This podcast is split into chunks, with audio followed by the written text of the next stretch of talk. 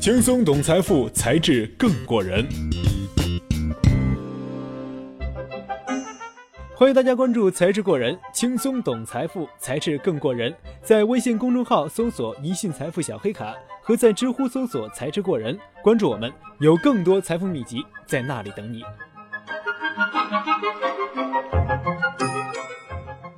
霍华德·马克思是全球最大资产管理公司之一的橡树资本创始人兼董事长，管理着八百亿美元规模的投资。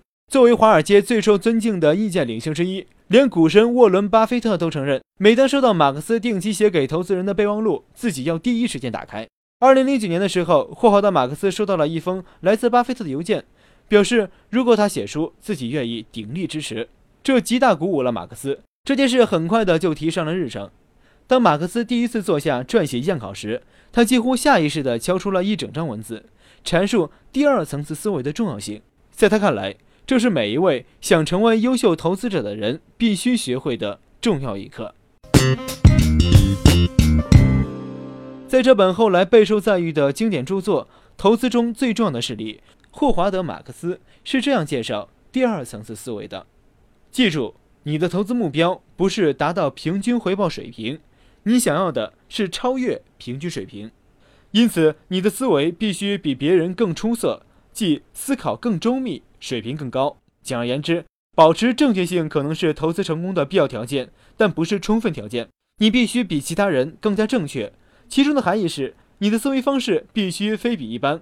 你要表现和普通人不同，你的预期甚至你的投资组合都必须偏离常态。你的看法必须比大家的共识更加准确、与众不同，并且更出色。这是对第二层次思维相当确切的描述。举几个例子啊，第一层次思维的人说，这是一家好公司，我们应该买进他们的股票。第二层次的人说，这是一家好公司，但人人都认为如此，所以它不是最佳选择，因为股票的估值和价格都过高，我们应该卖出。第一层次的人说，公司将出现增长低迷。通胀上涨的不利前景，我们抛掉股票吧。第二层次思维的人说，前景是糟糕，但所有人都在恐慌中抛售，买进吧。第一层次的人说，我认为这家公司的利润会下跌，卖出。第二层次的人说，我认为这家公司的利润下跌的情况远低于人们的预期，有意外的利好消息便能拉升股票，可买进。第一层次思维单纯而且肤浅的，几乎人人都可以做到。第一层次的思维者所需要的只是一种对未来的看法。譬如公司的前景是亮丽，意味着股票会上涨。第二层次思维更加深邃、复杂且迂回。第二层次思维者要考虑许多东西：未来可能出现的结果会在什么范围之内？我认为会出现怎样的结果？我猜中的概率有多大？市场的共识是什么？我的预期和市场的共识有多大差异？资产的当前价格和市场对未来价格普遍的看法和我的看法之间切合程度有多大？价格中反映的共识心理是过于乐观还是过于悲观？如果大众的看法是正确的，资产价格将会发生怎样的变化？如果我是正确的，价格又会如何？重点就是第一层次思维看到的是表面，单纯的对表面现象做出反应，并根据自己的反应买卖股票。他们并不明白所处的设定环境是投资市场，该市场中的资产价格反映且依赖的。是市场参与者的期望，他们忽视了他人的行为会使价格变化的事实，而且他们无法理解这件事对他们能否走向成功的含义。欢迎大家关注“才智过人”，轻松懂财富，才智更过人。在微信公众号搜索“一信财富小黑卡”，和在知乎搜索“才智过人”，关注我们，有更多财富秘籍在那里等你。凯恩斯的选美理论，著名经济学家凯恩斯在一九三六年提出的选美理论，很好的阐释了第二层次思维。假设报上发表一百张女性的照片，要求读者选取其中最美的六位，命中率最高的几位读者可以获得奖品。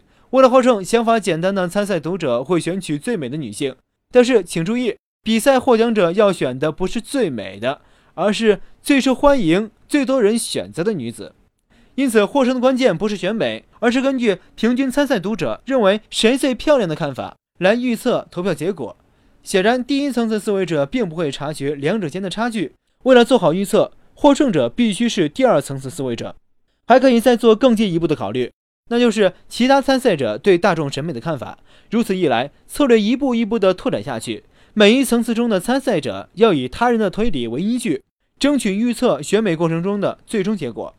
这并不是靠个人判断来选出最美的，也不是要选出公众平均心目中最美的。我们已进入第三层次，运用智慧预测参赛者平均预期，大家的平均看法是什么？而且我相信，有些参赛者甚至会进行第四层、第五层和更高层次的思考。凯恩斯创造了这样一个比赛，来印证时他对股票市场的观点。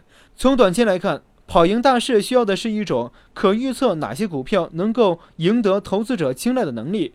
洞悉这种动态的高层次思考者，在获得最大收益的过程中会抢占先机。凯恩斯的假设性比赛清晰不过地显示了，在竞争激烈的市场中，成功的途径未必是第一眼看上去的样子。当你的目标举起最大的重量，在高尔夫球场打出最低杆数。在数学考试中获得最高分，或是在最短时间内完成填字游戏，这种竞争是来自于对自身的挑战以及克服所面临的困难。当你的目标是成功投资时，在你的心理战中力图超过其他人时，就会涉及到很多心理层面的较量，即其他人也在试图揣摩你的心理，所以这种情况下的挑战就会变得更为复杂。